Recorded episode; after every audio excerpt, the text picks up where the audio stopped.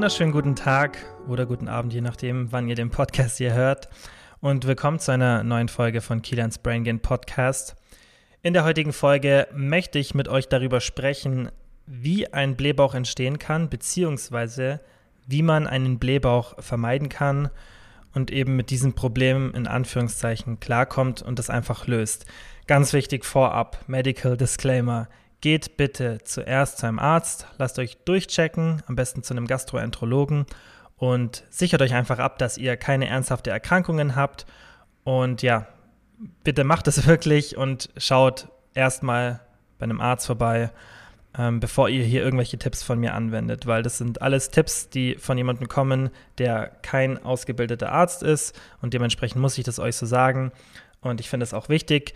Lasst euch da natürlich nicht ähm, von irgendwelchen Internetseiten locken, die irgendwelche Tests anbieten für Laktose, Fructose oder sonstige Sachen. Man kann das über solche Methoden heutzutage noch nicht wirklich herausfinden, ob da ein Problem vorliegt. Ihr müsst zu einem Arzt gehen, der macht dann mit euch einen Test und dann könnt ihr Lebensmittelunverträglichkeiten oder sonstige Sachen herausfinden und dann dementsprechend die Maßnahmen treffen. Aber wenn das alles nichts bringt, dann gibt es natürlich noch andere Möglichkeiten. Ich habe das alles damals, was ich euch jetzt ähm, gleich erklären werde, was meine Tipps sind, selbst an mir ausprobiert. Ähm, ist natürlich anekdotisch, aber ich habe das auch einfach aus ja, Recherche herausgefunden. Ich habe mir einfach die Gründe angeschaut, um was kann passieren, was kann man anders machen und habe auch die Methoden, die ich jetzt da entwickelt habe, nicht mehr einfach ausgedacht, sondern das sind wirklich äh, Methoden, die bei vielen Menschen funktionieren und einfach die auch vom Körper physiologisch her gesehen Sinn machen. Aber wie gesagt, das sind alles bloß so unterstützende Methoden, bei mir war das damals so, dass ich beim Gastroenterologen war, weil ich eine Zeit lang immer so das Gefühl hatte, dass ich so einen aufgeblähten Magen habe und ich habe auch immer beim Essen aufstoßen, aufstoßen müssen und das war halt sehr unangenehm und ich denke, viele kennen dieses Problem, dass man sich so dauerhaft aufgebläht fühlt und ich war dann beim Gastroenterologen, haben einen Laktose- und Fructosetest gemacht, ähm, eine kurze Magenspiegelung, die komplett harmlos ist, also bitte nicht mit einer Darmspiegelung verwechseln. Eine Magenspiegelung ist wirklich kein schlimmer Eingriff und da müsst ihr auch gar keine Angst haben, da kommt ihr in so einen Dämmerschlaf und dann ist das Ganze nach 15 Minuten, glaube ich, vorbei. Und dann weiß man eben, ob da irgendeine ernsthafte Erkrankung ist und dann kann der Arzt es ausschließen. Kompetenter Gastroenterologe sagt euch dann wirklich, wo das Problem liegt. Und ähm, meiner war zum Glück sehr, sehr kompetent und der hat mich komplett durchgecheckt und hat gesagt, okay, es ist keine Unverträglichkeit gegenüber Laktose oder Fructose da. Die Magenspiegelung hat auch nichts ähm, Auffälliges gezeigt. Und seine erste Frage, die war, wie ich esse. Und dann habe ich, hab ich ihm halt beschrieben, ja, meistens halt irgendwie, ich sitze am PC und schaue was auf YouTube oder schaue Fernsehen. Und hat er gesagt, so, da ist das Problem. Und das wird meistens missachtet, dass beim Essen das Problem entsteht und nicht aufgrund der Nahrungsmittel. Und ähm, ja, wie gesagt, bitte trotzdem immer zuvor zu einem ähm, Gastroenterologen, der sich das anschaut. Aber wenn er genau diese Diagnose hat, dann muss man natürlich selbst schauen, dass man sein Verhalten ändert. Und genau da möchte ich euch jetzt Tipps geben, wie ich das gemacht habe. Tipp Nummer eins, was das Allerwichtigste ist und worauf ähm, ich halt reagiert habe, als er mich das gefragt hat, mit dem Essen war langsamer und bedachter Essen. Er hat zu mir gesagt, es ist nicht natürlich und damit hat er vollkommen recht, dass wir vor dem Fernsehessen oder in Hektik essen. Und ich habe auch ein bisschen recherchiert und habe dann herausgefunden, dass es vielen Leuten so gibt und dass da eine bestimmte ähm, ja, Verhaltensweise einfach auftritt und es dann zu einer Aerophagie ähm, kommen kann. Eine Aerophagie, ähm, schwieriges Wort, bedeutet einfach das Schlucken von Luft. Das kommt meistens bei Säuglingen vor, die haben dann auch teilweise extreme Schmerzen. Ähm, und ja, das kann natürlich auch bei Erwachsenen vorkommen. Und ihr könnt euch ja mal selbst so überlegen, in was für Situationen esst ihr. Und leider ist man häufig in sehr, sehr hektischen Situationen, wenn man irgendwie schnell zum nächsten Termin muss oder schnell in der Mittagspause, vielleicht hat man irgendwie dann noch einen Kunden, der wartet oder sonstige Situationen, man ist einfach in Eile und isst. Und Nummer eins, macht es nicht. Lieber esst gar nichts und esst dann zu einem späteren Zeitpunkt, auch wenn ihr Hunger habt mit der Zeit werdet ihr lernen, dann einfach dieses Hungergefühl zu unterdrücken oder schaut einfach, dass ihr vor dem Arbeiten oder vor dieser stressigen Situation genug esst. Aber das ist der wichtigste Tipp. Esst nicht in Stresssituationen, weil das einfach dazu führen kann, dass man Luft schluckt. Das ist ganz logisch. Man ist zu hastig, man ist nicht wirklich beim, äh, ja, beim Essen, man ist nicht wirklich bei der Sache. Und das kann natürlich zu Luftschlucken führen. Und wenn man Luft im Magen hat, dann muss die halt irgendwie nach außen befördert werden. Und bevor das geschieht, wenn das einfach zu viel Luft ist, dann kann es ja einfach dazu führen, dass der Magen aufgebläht ist. Und das ist natürlich sehr, sehr unangenehm. Ist erstens ein unangenehmes Gefühl und meistens stört dann auch der ähm, ästhetische ja, Punkt einfach, dass es einfach nicht schön aussieht. Und das ist einfach auch unnötig. Und es ist wichtig, dass man lernt, bewusst zu essen. Also Nummer eins, nicht in Stresssituationen essen. Wenn es nicht anders möglich ist, dann versucht trotzdem wirklich bewusst zu essen. Esst vielleicht nur ein bisschen was ähm, und ja, macht es einfach nicht so, dass ihr eine Hektik esst. Esst nicht irgendwie, wenn ihr lauft oder wenn ihr irgendwo hinfahrt. Macht es, wie gesagt, bewusst. Besonders, ihr wollt ja ein Problem lösen, an dem ihr, wenn ihr jetzt das Problem habt, vermutlich schon länger kämpft sozusagen oder an dem ihr länger schon dran seid und das irgendwie nicht gelöst bekommt. Und so war das bei mir eben auch. Und natürlich ist es mit ein bisschen Aufwand verbunden, besonders was ich euch jetzt noch im Folgenden erzähle. Aber wenn man ein Problem nicht anders gelöst bekommt, auf die schnelle Art und Weise, dann hat man ja im Endeffekt keine Möglichkeit, als diese alternativen Wege zu gehen und da muss man halt ein bisschen mehr Aufwand reinstecken. Die gute Nachricht, die ich euch geben kann, ist, dass meiner Meinung nach, wenn ihr das konstant macht, besonders am Anfang, dass ihr das Problem, wenn es wirklich am Luftschlucken liegt, hauptsächlich und kann auch ein paar anderen Sachen liegen, das werde ich euch gleich erklären, dann werdet ihr das auf Dauer lösen. Und ähm, ja, wichtig ist halt, dass man das immer weiter beachtet. Also Nummer eins, wie schon gesagt, nicht in stressigen Situationen essen. Dann Nummer zwei, wenn ihr zu Hause esst, dann fangt damit an, wenn ihr das jetzt umstellen wollt, nicht mehr vor dem Fernseher oder vor YouTube oder sonstiges, vor Instagram Stories zu essen. Macht es bewusst.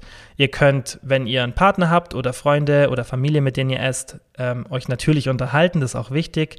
Ähm, ja, also ihr könnt natürlich soziale ähm, Beziehungen pflegen in dieser Zeit, das ist gar kein Problem. Unterhaltungen sind da nicht das Problem. Man kann sich ja währenddessen trotzdem noch aufs Essen konzentrieren. Wichtig ist nur, dass ihr nicht auf irgendeine andere Aktivität extrem fokussiert seid. Denn wenn ihr zum Beispiel ja, irgendwas anschaut im Fernsehen oder auf YouTube, dann seid ihr so da drin in diesem Content, dass ihr den ähm, ja, betrachtet einfach, dass ihr euch nicht mehr aufs Essen konzentriert und das Essen läuft dann eher so auf Autopilot. Und das kann dann eben bei manchen Menschen dazu führen, dass man hastig ist oder einfach nicht konzentriert ist und dann Luft schluckt. Und dementsprechend versucht es mal eine Zeit lang zu lassen. Ihr werdet merken, dass am Anfang ein bisschen schwierig ist, weil man irgendwie so, ja, einfach nur da sitzt und isst. Aber ähm, man wird sehr schnell merken, dass sich das positiv auswirkt. Wichtig ist auch, dass ihr ordentlich kaut, esst nicht zu hastig, versucht wirklich euer Essen zu zermanschen sozusagen. Mag jetzt eklig klingen, aber es ist wirklich notwendig bei so einem Problem, dass man das Essen ordentlich kaut und dass ihr ja diesen ersten Verdauungsschritt sozusagen einleitet und die Nahrung nicht unzerkaut in den Magen befördert, weil das kann natürlich auch dazu führen, dass es dort ähm, ja, zersetzt werden muss und das den Magen etwas aufbläht und dementsprechend solltet ihr ordentlich kauen. Das ist ganz, ganz wichtig, was natürlich dann auch dazu führt, dass ihr allgemein langsamer esst und ihr merkt mit der Zeit, wie ihr einfach ja, für das Essen vielleicht doppelt so lang braucht, aber das ist gar nicht schlimm. Und bei mir war das auch so, ich habe das umgestellt und habe mich wirklich am Anfang extrem darauf konzentrieren müssen. Das ist definitiv nicht leicht. Und man muss sich immer Zeit nehmen, aber es ist es wert, weil ich habe das bis heute nicht verlernt. Ich habe mir das vor, würde ich sagen, fünf, sechs Jahren oder ja, fünf Jahren würde ich sagen, habe ich es mir angeeignet. Und bis dahin habe ich dieses langsame ähm, und ja, kontrollierte Essen nicht verloren. Ich konzentriere mich nicht wirklich drauf, weil das läuft dann auf Autopilot. Aber die Anfangszeit war definitiv anstrengend, aber danach normalerweise läuft es dann so ein bisschen von alleine. Dementsprechend werdet ihr euch nicht immer so stark darauf konzentrieren müssen wie am Anfang, weil wenn ihr das jetzt macht, ihr werdet am Anfang merken, okay, das ist wirklich eine Umstellung, die auch Disziplin erfordert, aber es wird sich lohnen und es ist dann irgendwann wirklich so, dass ihr es nicht mehr bewusst so krass machen müsst. Mittlerweile schaue ich auch wieder Sachen an, ähm, während ich esse und so, das klappt sehr, sehr gut, ohne dass ich Luft schlucke. Also hat mir das gezeigt, dass man dann auch wieder auf diesen alten Punkt zurückgehen kann. Ich esse trotzdem in hektischen Situationen nicht, versuche es immer zu vermeiden. Ähm, lieber esse ich dann nichts, weil das wirklich ja einfach so auch dann irgendwann zu einem Autopiloten verhalten wird, dass ihr ja einfach hektisch esst und ähm, Essen sollte nicht mit Hektik verbunden werden, weil das einfach eine Stresssituation ist und dann dazu führen kann, dass man eben äh, Luft schluckt. Was auch noch sehr, sehr wichtig ist, dass ihr eine kontrollierte Zwerchfellatmung habt und nicht in die Brust atmet, sondern in den Bauch. Das ist immer sehr schwierig und man kann sowas üben und das würde ich auch. Wenn ihr merkt, dass ihr ja immer so ein bisschen in die Brust atmet, legt euch einfach mal hin und legt ein Buch auf euren Bauch, also legt euch auf den Rücken, am besten irgendwo auf dem Boden und legt ein Buch auf euren Bauch und dann versucht mal kontrolliert dieses Buch durch euren Atem anzuheben. Am Anfang werdet ihr merken, dass es schwierig ist, wenn ihr nicht wirklich in den Bauch, also mit dem Zwerchfell atmet, dann wird sich eher die Brust aufblähen und nicht der Bauch. Und das Ziel sollte sein, dass ihr dieses Buch bewegen könnt mit, euren, mit eurem Atem. Und ja, macht es einfach wirklich täglich so zweimal für zwei Minuten. Es muss nicht wirklich lang sein, macht es morgens und abends und macht es mal so für zwei bis vier Wochen.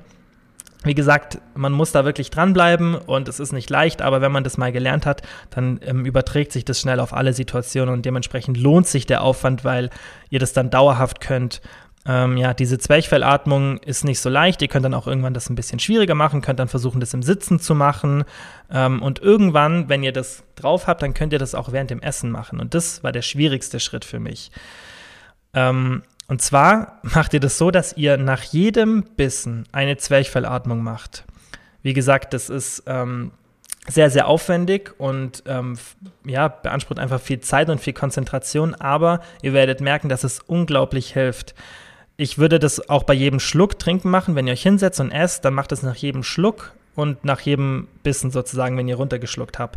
Ihr schluckt runter, macht eine kontrollierte Zwerchfellatmung in den Bauch und macht den nächsten Bissen. Und dann immer nach dem Schlucken macht ihr das. Und dann irgendwann konditioniert ihr euch so, dass es wirklich ähm, die Regel wird, dass ihr euch so verhaltet während dem Essen.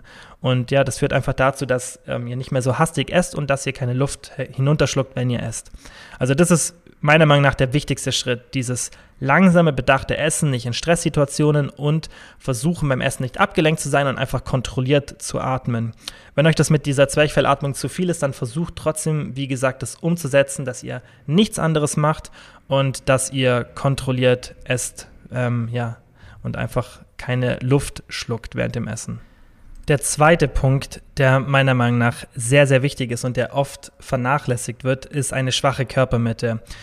Mein Problem allgemein bei dem Thema ist, dass sich viele dann immer auf Nahrungsmittel konzentrieren und wie gesagt, oft ist das nicht der Grund. Natürlich kann das sehr oft der Grund sein, weshalb ich auch gesagt habe, bitte erstmal zu einem Arzt gehen, aber es wird das, ja, ein bisschen so, die anderen Themen werden vernachlässigt, wie dieses Luftschlucken oder eben eine schwache Körpermitte. Denn eine schwache Körpermitte kann logischerweise dazu führen, dass der Magen und Darm nicht wirklich, ja, einfach gut gehalten werden vom Körper. Und ihr könnt euch das so vorstellen, dass wenn die Muskulatur dort schwach ist, dann ist es logischerweise, wird es weniger stark alles zusammengehalten.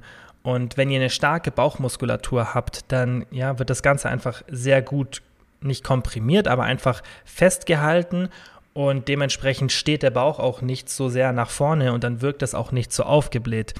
Und leider wird heutzutage das sehr, sehr viel, gerade auf Instagram, so promotet, dass Kniebeugen oder Bankdrücken oder Kreuzheben, dass es ausreicht, um den Bauch zu stärken. Und das ist meiner Meinung nach totaler Bullshit, weil ihr würdet ja auch, wenn ihr euren Bizeps stärken würdet oder wollt, äh, dann würdet ihr nicht sagen, okay, es reicht, wenn ich Ruder mache, äh, also Ruderübungen oder wenn ich einen Latzug mache, dann würdet ihr auch gezielt euren Bizeps trainieren wollen. Und natürlich wird der Bauch bei vielen Übungen mittrainiert, aber ganz viele andere Muskelgruppen werden auch bei anderen Übungen mittrainiert und trotzdem sagt dann jemand, lasst dieses Training sein.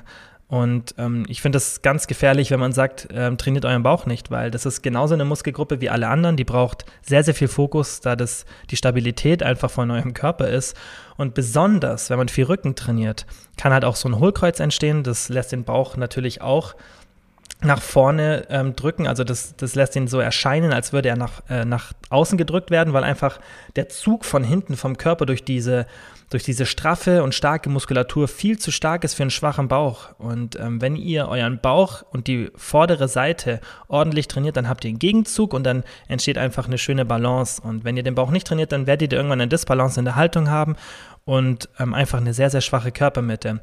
Ihr müsst jetzt nicht unendlich viele Crunches machen oder sonstiges. Ich würde mich sehr stark auf Planks und ganz besonders auf Vakuumtraining konzentrieren. Leider gibt es da wenig Studien dazu, aber es gibt sehr, sehr viele anekdotische Berichte, die natürlich auch immer ähm, beachtet werden sollten, also Erzählungen von Leuten, die das ausprobiert haben. Und Vakuumtraining hat sich da als sehr, sehr stark bewährt, wenn man einfach ähm, ja, dafür sorgen will, dass man eine, eine teite oder eine starke Körpermitte hat und eben, dass der Bauch nicht so nach vorne drückt. Und Vakuum könnt ihr ganz normal trainieren, indem ihr einfach ein Vakuum sozusagen im Bauch erzeugt. Deswegen heißt die Übung so fangt einfach mal an und ähm, stellt euch hin. Am besten, ihr greift irgendwo nach vorne, also ihr streckt die Arme aus und versucht euch irgendwo so ein bisschen festzuhalten, dann könnt ihr euch da besser auf die Übung konzentrieren. Und dann zieht den Bauchnabel nach innen, also Richtung Rücken und nach oben gleichzeitig. Dass es dann wie so eine Kurve geht, könnt ihr euch das optisch vorstellen. Also ihr zieht den Bauchnabel nach innen und gleichzeitig nach oben, sodass ihr einfach den Bauch möglichst stark einzieht. Und ihr merkt dann schon, das geht ziemlich auf die Bauchmuskulatur. Wichtig ist währenddessen kontrolliert atmen, aber die Spannung nicht lösen.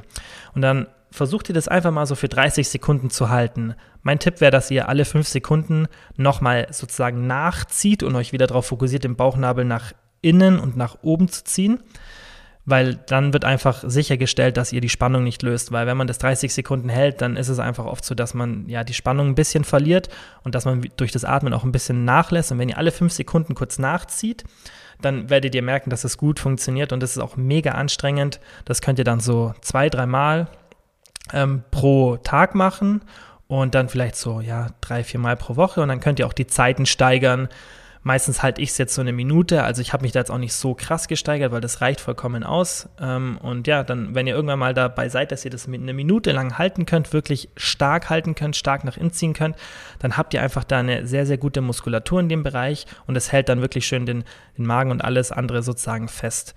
Also das ist auch eine Sache, die man, wie gesagt, nicht vernachlässigen darf, dass das ganze Thema auch einfach was Optisches sein kann und kein Grund, also der, der aufgeblähte Magen oder dieser vermeintlich aufgeblähte Magen kann halt oft dadurch entstehen, dass man eine schwache Körpermitte hat und vielleicht gar nicht irgendwelche Nahrungsmittel oder, oder Luftschlucken des Problems, sondern dass man einfach eine sehr schwache Körpermitte hat. Und ja, deshalb darf man diesen Punkt auf jeden Fall nicht vergessen. Und der letzte Punkt wäre, dass man Salat und andere stark blähende Nahrungsmittel nicht in zu großen Mengen konsumiert. Das heißt, dass ihr zum Beispiel jetzt nicht pro Tag ein Kilogramm Salat esst oder auch 500 Gramm oder mehr. Einfach das in einem normalen Maß macht, weil Gemüse, Salat und gerade diese blähenden Nahrungsmittel sind einfach sehr, sehr sinnvoll für den Körper. Die haben sehr viele Ballaststoffe und meistens auch sehr viele Mikronährstoffe, die extrem wichtig für euch sind. Also ich würde niemals sagen, esst nicht genug davon, aber achtet einfach, dass ihr das nicht übertreibt. Besonders so ganz stark blähende Nahrungsmittel und das ist eben oft so Salat dann macht es halt nicht in einem zu krassen, ähm, ja, in, einem zu, in einer zu krassen Menge sozusagen. Also macht es normal und ähm, wenn ihr merkt, dass ihr damit keine Probleme habt, natürlich, dann, dann führt es weiter. Das ist auch eine Sache, an der man sich gewöhnen muss, weil viele Leute, die dann anfangen, ihre Ernährung auf eine ballaststoffreiche Ernährung umzustellen, merken diesen Effekt und müssten einfach nur ein bisschen abwarten, bis sich der Körper daran gewöhnt. Ihr müsst ähm, ja, Bakterienkulturen im Magen aufbauen, die dann das Ganze verwerten können. Und das dauert einfach seine Zeit. Und da muss man ein bisschen Geduld haben. Aber wenn ihr das schon lange macht und ihr merkt, okay, sowas bläht euch einfach auf, dann ist ja der logische, logische Schritt, das einfach sein zu lassen oder das in einer normalen und sinnvollen Menge zu machen. Also Gemüse 400 bis 800 Gramm pro Tag wären super, wenn ihr das schafft. Das ist wirklich extrem antikanzerogen, also krebsvorbeugend und hat ganz viele andere gesundheitliche Vorteile. Aber eben Salat in diesen extremen Mengen von über einem Kilogramm oder mehr als 500 Gramm würde ich jetzt pro Tag nicht überschreiten, wenn ihr damit Probleme habt. Aber nochmal abschließend, die ersten zwei Punkte sind meiner Meinung nach viel, viel wichtiger und führen bei den meisten Menschen zu diesen Problemen. Das Luftschlucken, einfach dieses unbewusste Essen und diese schwache Körpermitte, weil man einfach das Bauchtraining komplett vernachlässigt. Versucht euren Bauch zwei bis dreimal pro Woche mit drei Übungen ungefähr zu trainieren und ähm, ja, behandelt den wie jede andere Muskelgruppe, versucht den zu stärken und esst bewusst, esst langsam, kaut ordentlich achtet auf eine kontrollierte Atmung und esst nicht in Stresssituationen. Probiert es einfach mal aus und dann könnt ihr mir sehr gerne in Instagram eine Direct Message schreiben, da bin ich immer am besten erreichbar. Und dann würde es mich echt interessieren, ob das euch geholfen hat, weil ich habe das schon vielen Leuten erzählt, auch gerade auf Instagram. Ich hatte da schon mal einen Post drüber gemacht und habe das erklärt und habe da viel positives Feedback bekommen. Aber mich würde es trotzdem interessieren, wenn das jemand wirklich durchzieht und mal versucht zu ändern, dass wenn ihr merkt, dass es klappt, dann schreibt mir gerne, weil sowas finde ich immer mega interessant, wenn ich dann sehe, dass sowas Anekdotisches, was jetzt nicht so ganz stark auf Literatur und Studien ja, bezogen ist, dass es dann hilft Natürlich alle die Punkte, die ich hier genannt habe, haben physiologische Hintergründe. Also gerade die schwache Körpermitte ist ja einfach nur logisch, wenn man die Physiologie des Körpers versteht und auch das Luftschlucken. Aber wie gesagt, ähm, es gibt halt nicht immer zu jedem Bereich genug Literatur, dass man sich darauf berufen kann und dann muss man sich auf anekdotische Mittel verlassen. Und dementsprechend interessiert es mich dann noch mehr, ob es wirklich hilft. Ja, und dann habe ich nicht mehr viel zu sagen, außer vielen Dank fürs Zuhören. Ich hoffe, die Tipps helfen euch. Wie gesagt, ähm, nehmt den Aufwand hin und verändert es einfach, wenn ihr wirklich ein Problem damit habt. Ich bin mir sicher, dass einer der drei Tipps definitiv zu einer Veränderung führen wird und ganz, ganz wichtig, wie gesagt, vorher bitte zum Arzt gehen. Und ja, dann kann ich nicht viel sagen, außer vielen Dank fürs Zuhören und bis zum nächsten Mal.